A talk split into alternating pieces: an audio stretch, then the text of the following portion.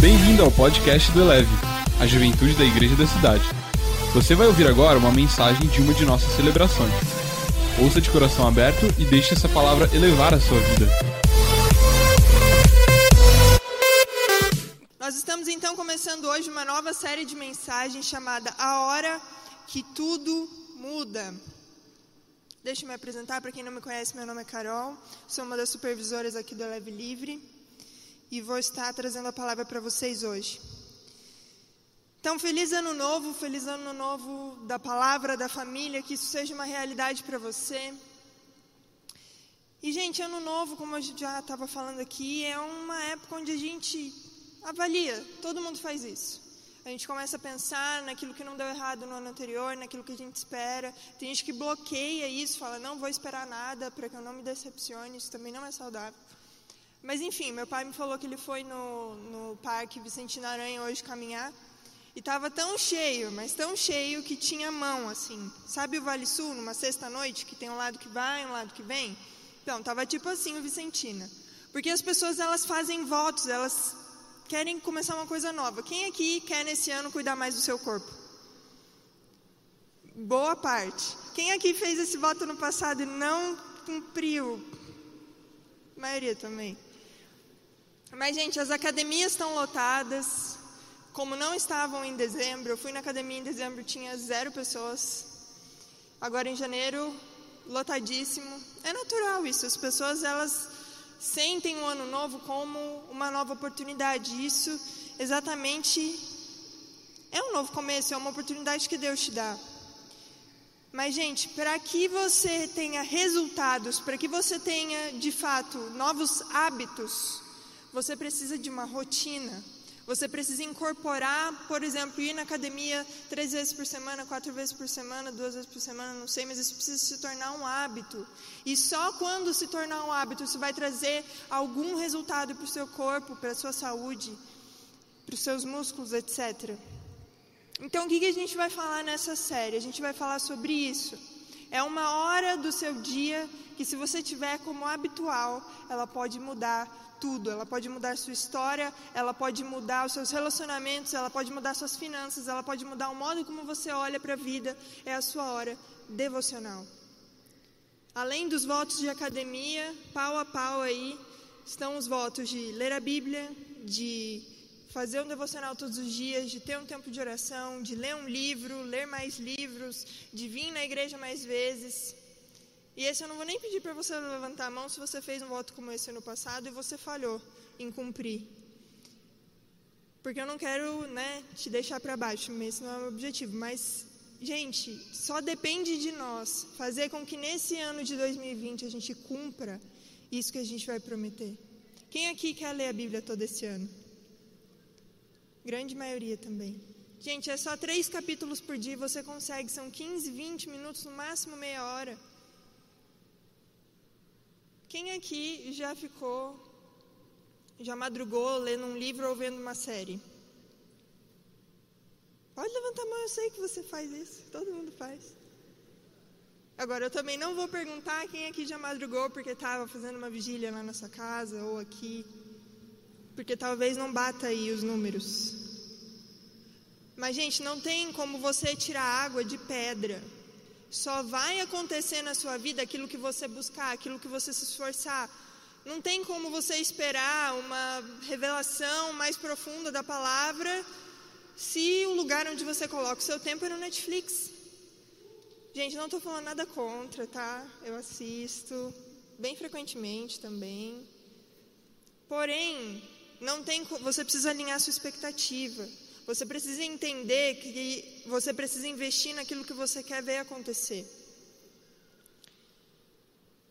Então, nesse sentido, pensando, por exemplo, no avivamento, as pessoas querem ver o avivamento, mas muitas vezes elas não querem ter o trabalho necessário para chegar lá, e elas não entendem que o avivamento, ele é você, o avivamento sou eu, o avivamento ele começa em nós, em cada um de nós, e como um corpo, e isso reflete mas o combo de mudanças na sua vida impacta a sua casa, sua escola, sua facul, seu trampo, seus vizinhos, seus parentes, seus amigos, tudo. É uma hora, gente, que muda tudo.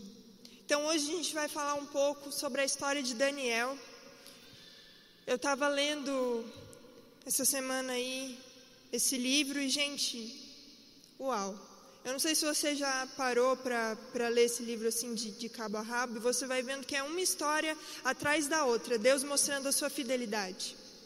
Daniel e seus amigos, que a gente vai falar um pouco aqui, em diversas situações eles precisaram, e não foi uma só, em diversas situações na vida deles eles sofreram perseguição de reis que mandaram eles não né, fazerem coisas contrárias ao que a palavra prega, ao que Deus tinha para eles, e eles, por diversas vezes, eles se manteram fiéis. E então, Deus, em troca, foi fiel com eles também. E um dos hábitos de Daniel era que ele orava três vezes por dia. Ele se retirava no secreto, a Bíblia diz que ele ia até um quarto, fechava a porta, que tinha a direção da janela lá para Jerusalém e ali ele orava três vezes por dia. Isso tem muito a ver com tudo que Daniel viveu. Os amigos de Daniel, que tinham esse mesmo estilo de vida, entraram numa fornalha, saíram e não foram queimados. A Bíblia diz: nenhum fio de cabelo foi chamuscado. Enquanto isso, os guardas que entraram com eles nem entraram lá dentro, só para colocar eles lá dentro. Estava tão quente que os guardas morreram e eles não. Daniel foi colocado dentro de uma cova de leões, dormiu lá dentro, porque ele não tinha, porque ele tinha se recusado a cumprir algo que o rei lá da época tinha mandado ele fazer, que ia contra a palavra de Deus. Ele não fez, aí ele foi jogado lá, dormiu lá e saiu ileso. E o que a gente vai falar aqui é sobre a história que está em Daniel 2. Se você quiser abrir sua Bíblia aí, o seu celular, a gente vai ler bastante versículos desse capítulo.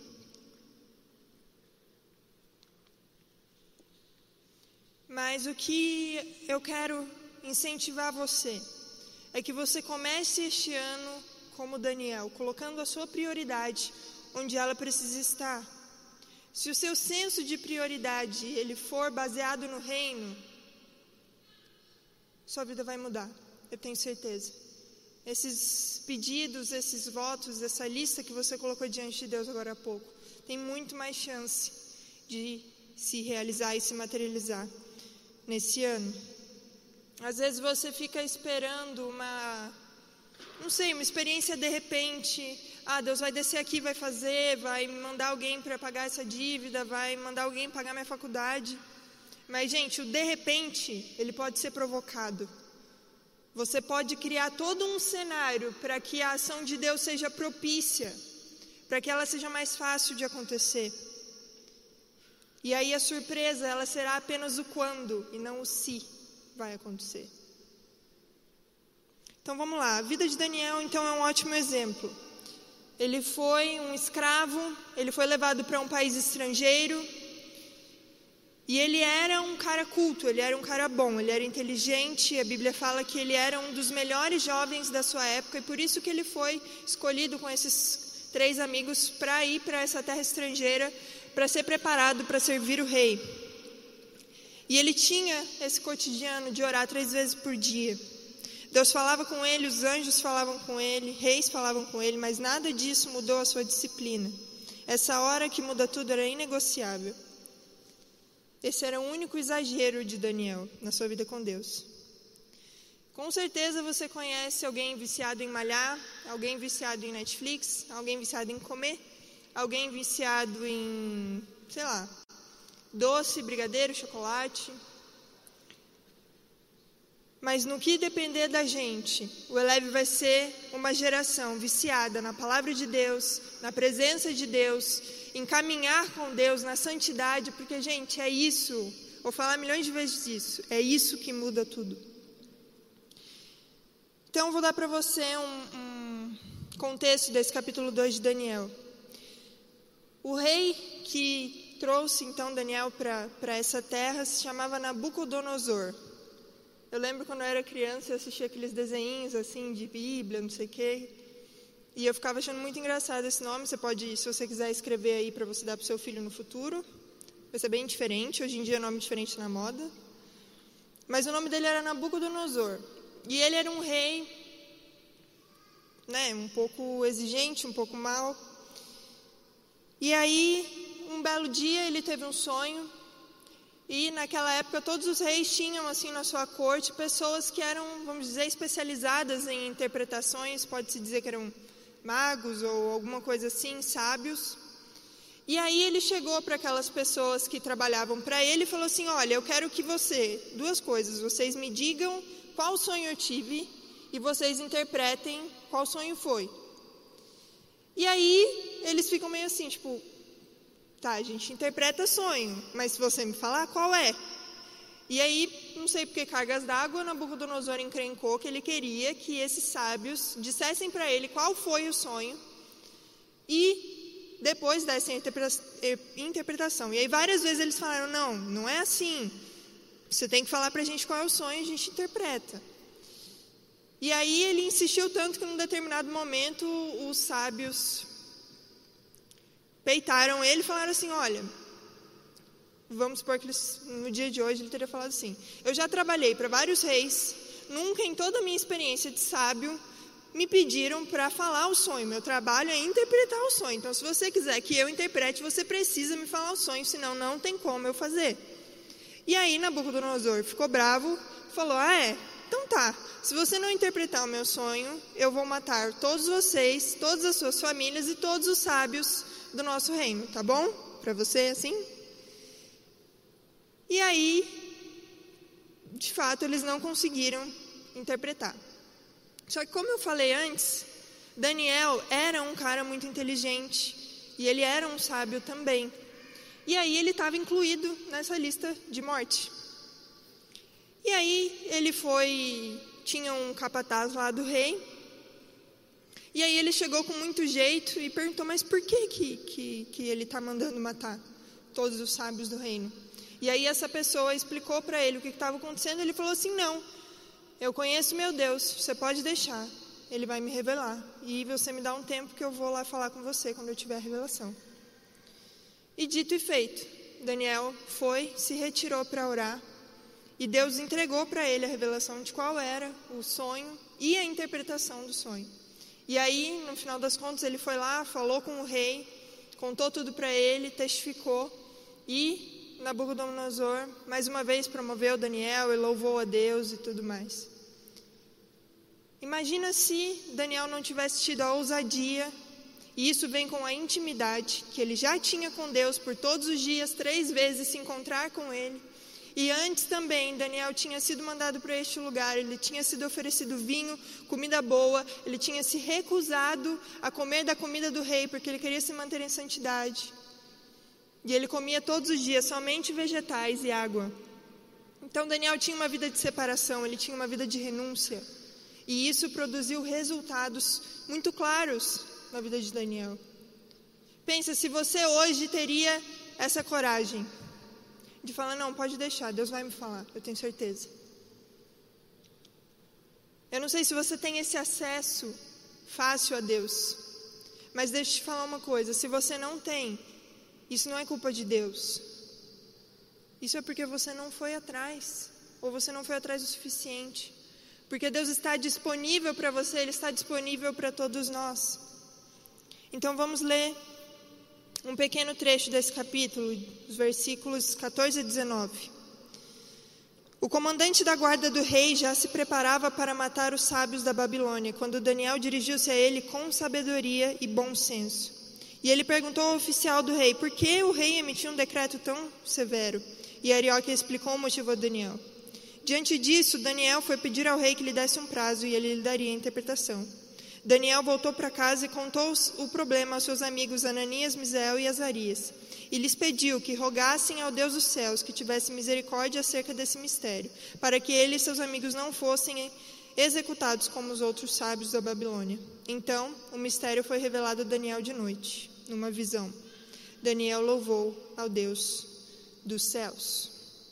Então, para viver uma rotina sobrenatural com Deus, para que o sobrenatural seja natural, primeiro, encare os desafios com fé, ousadia e responsa. Então, diante disso, Daniel foi pedir ao rei que lhe desse um prazo e ele lhe daria a interpretação. Gente, se você tirar um tempo, mas um tempo mesmo, fazer um jejum, né, separar um tempo na sua casa, fechar a porta e orar, tudo pode mudar. Sabe qual que é o problema às vezes? Na verdade, isso não é um problema. Isso só é um problema se você fizer só isso. Você diz: "Ah, não, eu falo com Deus o dia todo". Você orou hoje?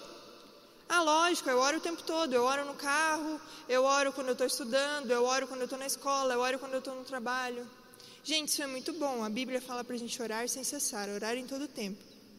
Mas quer dizer que o seu único tempo com Deus é quando você está fazendo duas coisas ao mesmo tempo. Você nunca tira um tempo só para Ele. Você sabe que quando você está fazendo duas coisas ao mesmo tempo, você faz as duas mais ou menos. Então não tem nenhum problema você orar no carro, você orar no trabalho, você orar na escola, isso está tudo certo, você precisa fazer isso. Mas você precisa também separar um tempo para Ele, só para Ele, só você e Ele. Ah, mas eu oro junto com meu namorado todo dia. Amém, tem que orar com seu namorado mesmo, mas e o seu tempo sozinho com Deus? A sua vida de oração, ela muda você, não muda Deus. Deus ele já está super disposto a te dar tudo que você precisa. E mesmo que você nunca ore, mesmo as pessoas que nunca oraram na vida delas, muitas delas têm uma vida muito boa. Outras colhem consequências do pecado, outras, enfim, a gente vive num mundo mal, mas Deus tem misericórdia de toda a sua criação. Então, até a pior das pessoas, ela vive momentos bons, ela tem coisas boas, porque Deus não depende que a gente peça para que Ele dê, porque Ele nos ama. Mas nada abre mais a mente do que o Espírito Santo. Ninguém é mais criativo que Deus e não tem entrega mais poderosa que a de Jesus. Então, a sua vida de oração, ela te leva para um novo nível de entrega, de dependência, de confiança e de certeza, de ousadia. Então, neste ano, que você encare os seus desafios com fé, ousadia e responsa. Que quando alguém te der um problema, você bata no peito e diz: Ok, eu vou resolver. Deus já resolveu para mim. Que o medo não tenha lugar na sua vida e nas suas respostas. Um pouquinho mais para frente na história de Daniel, já no capítulo 6, verso 10, diz assim: Quando Daniel soube que o decreto tinha sido publicado, foi para casa, para o seu quarto no andar de cima, onde as janelas davam para Jerusalém. Três vezes ao dia ele se ajoelhava e orava, agradecendo ao seu Deus, como costumava fazer. Então, um pouco mais para frente, nesse, nesse verso, aconteceu um, um outro problema, um outro rei fez lá um, um, decreto dizendo que não se poderia orar a outro Deus a não ser o próprio rei. E aí a primeira coisa que Daniel faz quando sai um decreto desse, o que, que ele faz? Quando ele soube do decreto, ele foi para casa, para o seu quarto, orar. E aí o que, que acontece? Ele é jogado numa cova de leões e o que, que Deus faz? Tira ele de lá, ileso, Talvez muitos de nós, numa oportunidade como essa, o que a gente faria é parar de orar. A gente não ora nem quando não está perseguido. Se fosse perseguido, lógico que não ia orar. Então, revalie, pense, olhe para você. É a hora, gente. O tempo é propício. A gente está em janeiro. Está na hora de mudar. Dois, cultive amigos de oração. Verso 17. Daniel voltou para casa e contou o problema aos seus amigos Ananias, Misael e Azarias. Se você tivesse um problema exatamente como o de Daniel, e você precisasse de uma resposta que você sabe que não pode vir de nenhum outro lugar, só Deus podia dar aquela resposta para Daniel, só Deus podia revelar aquele sonho. E você chegasse para três amigos seus e dissesse: Gente, me ajuda. Eles iam falar para você o quê? seus três amigos mais próximos. Não, a gente vai começar um, um propósito com você, vamos lá. A gente vai orar, Deus vai te revelar. Ou eles iam falar: Nossa, deixa disso, que besteira. Ah, não, vamos ver se a gente consegue resolver de uma outra forma. Ah, se a gente entrar no quarto do rei à noite? Ah, se a gente tentar conseguir um informante? Ah, se a gente fugir? Gente, os seus amigos, na cidade que a gente está, eles são uma das coisas mais, um dos pontos mais importantes da nossa vida agora. Não adianta você dizer, ah, não, eu ando com eles, mas eu não me deixo influenciar. Ah, não, eu eu eu tô nesse rolê, mas eu tenho outro, eu não não participo de tudo que eles fazem. E gente, eu não estou falando só de gente não crente não, tá? Tem muita gente que frequenta igreja, mas é uma péssima influência para você. Você sabe, eu não posso te dizer. Não adianta você chegar no seu líder de célula e perguntar: ah, eu posso andar com fulano? O que você acha de ciclano? Você bem sabe. É verdade, gente. Só que às vezes você fica, sabe pelo quê? Por codependência. Por medo de ficar sozinho. Pela aparência do que você vai postar nas suas redes sociais. Gente, deixa isso para trás. Ano novo, vida nova. Você não tem que dar satisfação para ninguém. Ah, mas o que, que eles vão pensar se eu parar de andar com eles? Eu não estou falando que você tem que começar a ignorar, falar grosso, abandonar a pessoa. Não é isso. Eu estou falando do seu nível de profundidade nessa amizade. Eu estou falando naquilo que você entrega. Quem são as pessoas que você vai para contar seus problemas? Que tipo de conselho você escuta? O que, que você leva para o seu coração? Gente, você não precisa ter um círculo gigante de todo mundo saber a sua vida. Na multidão de conselhos, ok, a sabedoria, mas se for um só, que Deus te deu, que é de verdade, talvez seja seu líder de célula, talvez seja seu coordenador, talvez seja alguém que está aí sentado do seu lado, talvez seja alguém que você parou de falar por algum motivo, talvez seja um relacionamento que você precisa reatar, talvez seja um orgulho que você precisa engolir. Mas quem anda com você, ora com você, ora por você. Não tem nada de errado, gente, em ter amigos que não oram por você. Você só precisa ter alguém que seja esse amigo de oração. Nada aproxima mais duas pessoas do que orar junto. Então, os processos de oração, eles abençoam um namoro, um não namoro, um casamento, quem está perto, quem não está. E quando não tem, é tragédia para todo lado. Então, talvez a sua célula, talvez você precisa se abrir mais naquele momento de pedido de oração da sua célula. Talvez você precise de fato orar pelos seus amigos que mandam ali os pedidos semanalmente. Então, se você não tem essa pessoa, ou se você é a primeira vez que você está aqui, você nem é crente, você está falando, mas como assim eu vou ter um amigo que ora por mim? O que, que é isso? Nessa noite você tem essa oportunidade de desenvolver uma amizade tão profunda que ela passa para o plano espiritual também. Terceiro, seja específico diante de Deus. Verso 18. E lhes pediu que rogassem ao Deus do céu que tivesse misericórdia acerca desse mistério, para que ele e seus amigos não fossem executados como os outros sábios da Babilônia. Gente, não tem nada de errado, não é pecado você ser genérico nas suas orações. Deus abençoe o meu dia, tudo que eu vou fazer. Amém. Deus abençoe minha noite, que eu durma bem. Amém. Não tem nada de errado em você fazer essa oração de vez em quando, tanto que a oração do Pai Nosso, por exemplo, ela é um pouco genérica. Mas Deus, ele também quer que você seja específico nas suas orações. Por quê? Se o nosso Pai ele sabe tudo que a gente precisa muito antes da gente pedir, então a nossa oração ela precisa demonstrar o quanto nós confiamos nele. O quanto confiamos que ele se importa. Muitas vezes, gente, a sua oração ela vai ser um ato de pura fé. Sua oração vai ser uma demonstração de fé para o seu pai de dizer: Deus, eu acredito que o Senhor pode fazer isso, então eu te peço que o Senhor faça. Eu não sei quais são seus sonhos, eu não sei se você sonha coisas muito longe da sua realidade de hoje, que às vezes você não tem nem coragem de colocar em oração. Mas Deus pode fazer, às vezes Ele precisa só ouvir você pedir. Não que Ele precise, mas Ele quer. Ele quer que você gere isso no seu coração. Imagina você orando todos os dias sobre uma coisa e Deus vai te falando de volta algo sobre aquele assunto. Isso vai testificando, isso vai crescendo, isso vai gerando. Principalmente para as meninas que estão aqui, gente, nós somos geradoras.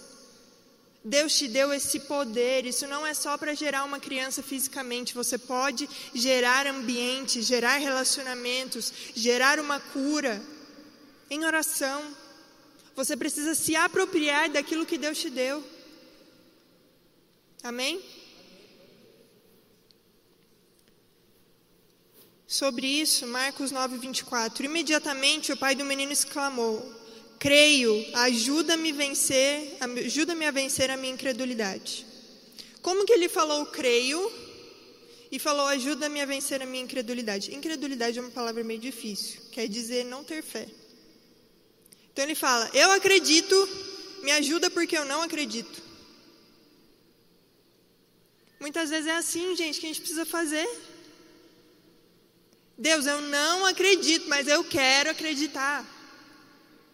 Eu não acredito, meu, meu sentimento não está lá ainda, mas a minha razão, a minha fé está dizendo e está declarando para mim mesmo que eu acredito, eu tenho fé que o Senhor vai fazer. A sua oração é isso. E além disso, a sua oração em voz alta, ela declara também para o mundo espiritual que não é só coisa boa. Aquilo que está no seu coração e aquilo que você acredita que o seu Deus pode fazer. Então, seja específico diante de Deus. 4. Viva intensamente cada momento com Deus. Verso 19: Então o mistério foi revelado a Daniel de noite, numa visão. Deus louvou o Deus, e Daniel louvou o Deus dos céus. Então eu penso que, se tivesse sido um sonho, o versículo teria dito, mas ele disse que foi uma visão. Então Daniel estava acordado de noite.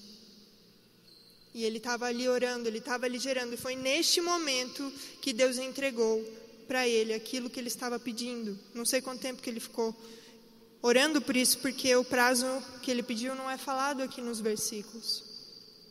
Mas eu não sei quanto tempo você passou orando por uma coisa. E talvez no momento que Deus ia te entregar, você estava dormindo. Figurativamente ou de verdade. Mas não desista nos momentos difíceis, vive intensamente cada momento. Qual foi a última vez que você dormiu tarde por causa de um filme, de uma série, igual eu falei? Qual foi a última vez que você dormiu tarde por causa de uma vigília? Salmo 119, 164. Sete vezes por dia eu te louvo por causa das suas ordenanças. Então, além da oração, que a gente já falei várias vezes aqui, que Daniel orava três vezes por dia. Durante todo o livro de Daniel, a gente vê votos, a gente vê jejuns. O que são votos e jejuns? São compromissos que você faz diante de Deus para matar a sua carne cada dia mais um pouco. Para dizer que aquilo que você, como ser humano, tem de necessidade latente não vai é, ter a prioridade, não vai ser a voz mais alta da sua vida. Você tem poder sobre isso. E por isso você faz os de jejuns. Então ele respondeu, Daniel, esse desafio na medida que ele estava acostumado, com muita busca, muita oração. Mas mesmo nisso, ele teve um de repente, ele teve uma manifestação. E teve a visão que revelou aquilo que ele precisa fazer. Então, neste ano, se você nunca fez um voto na sua vida, faça um. Ah, vou ficar sem refrigerante esse ano, vou ficar sem cortar o cabelo, vou cortar o cabelo, vou né, ficar sem Netflix, vou ficar sem pão, não sei. Mas faça. Gente, é muita frase batida, mas que é muito verdade. Você só vai viver aquilo que você nunca viveu se você fizer aquilo que você nunca fez. E o tempo é esse. Esse ano nós estamos no ano da palavra e da família. Então não tem ano melhor para você completar a sua leitura bíblica se você até hoje, nos seus 25, 23, 28 anos, nunca fez isso. Então a gente tem no aplicativo da igreja um lugar para você colocar seu nome, assinar o seu compromisso. Nós temos também lá na CA adesivos e planos de leitura para você ir marcando dia após dia. Vai atrás, gente. O maior interessado não sou eu, é você. Isso vai mudar a sua vida para sempre. E se você não acredita, se você está falando para mim, ah, Carol, mas todo ano eu começo a ler a Bíblia, aí passa janeiro, em fevereiro eu já tô lendo um capítulo a cada cinco dias. Em março eu já desisti. Aí no janeiro eu leio de novo o mesmo livro que eu começo todo ano, que todo ano era Mateus, né? Você já leu Mateus 13 vezes, mas você nunca passa de Mateus. Gente, só depende de você. Só depende de você. Desse ano ser diferente. E a igreja, ela te dá recursos. Então vai lá, coloca seu nome no aplicativo, pega o negócio, cola na sua Bíblia, marca, compra umas canetas novas lá para você ficar empolgado. É porque eu sou assim, não gosto dessas coisas. Aí eu estou estudando para OAB, eu comprei um monte de caneta para eu ficar feliz, querer estudar. Então vai, se incentive. Sobre votos e jejuns, você precisa decidir primeiro um alvo, aquilo que você espera que aconteça. Segundo, um período, quanto tempo e como isso vai afetar a sua rotina. E terceiro, a unção, o envio. Procure a sua liderança para te enviar para essa estação e discernir sobre se você deve fazer um jejum ou um voto. Para você entender melhor sobre isso, o pastor Fabiano tem um livreto bem pequenininho que se chama Votos pela editora Inspire. Você pode comprar ali para você entender melhor.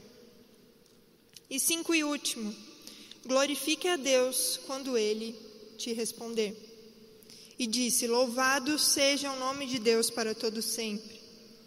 A sabedoria e o poder a Ele pertencem. Ele muda as épocas e as estações, destrona reis e os estabelece, dá sabedoria aos sábios e conhecimento aos que sabem discernir. Gente, Deus vai te responder. Ele vai te responder. Talvez não seja a resposta que você queira ouvir, talvez o próprio silêncio seja uma resposta, mas Ele vai te responder.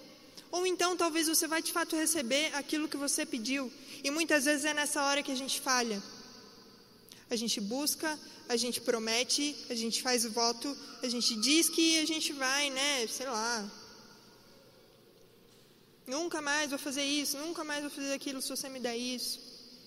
Deus não pede isso da gente, gente, vocês sabem, né? Ele dá porque ele te ama, ele não, assim, Deus não faz trocas. Ah, eu tô, vou ficar um mês sem pão e aí por isso, por causa do seu sacrifício, Deus vai te dar alguma coisa. Não é isso, não é assim que ele funciona. Mas é muito importante, depois que ele faz, depois que ele vem, você voltar para agradecer. Você dá a honra de quem é a honra. Engrandecer o nome dele, dizer para as pessoas aquilo que ele fez. Muitas vezes você orou anos por alguma coisa, veio aqui na frente, e aí Deus te deu. E aí você nunca contou seu testemunho para ninguém.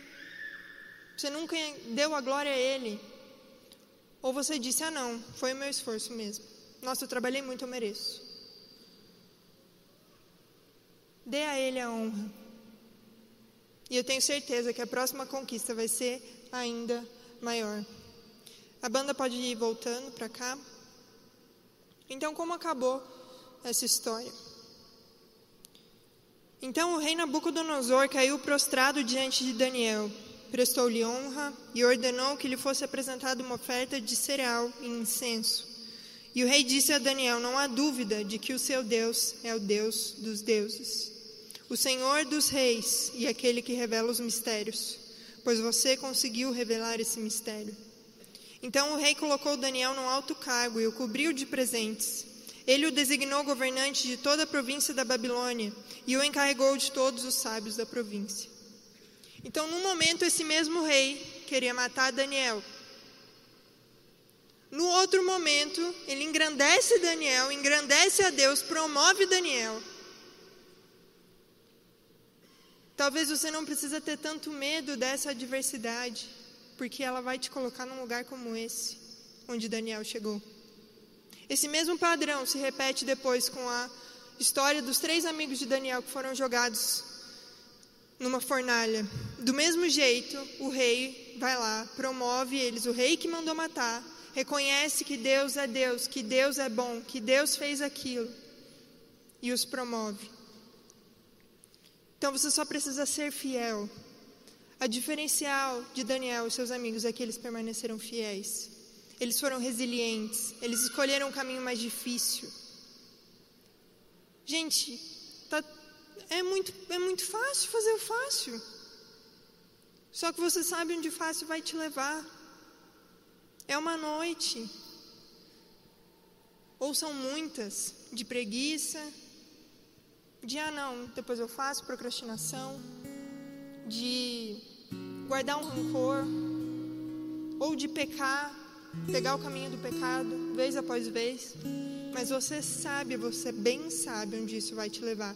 E nessa noite você pode tomar as rédeas do seu destino. Isso está na tua mão. Elevou sua vida? Compartilhe. Se você quer tomar uma decisão por Jesus, ser batizado, servir no Eleve ou saber algo mais, acesse elevesuavida.com ou envie um e-mail para juventude@elevesuavida.com. Que Deus te abençoe.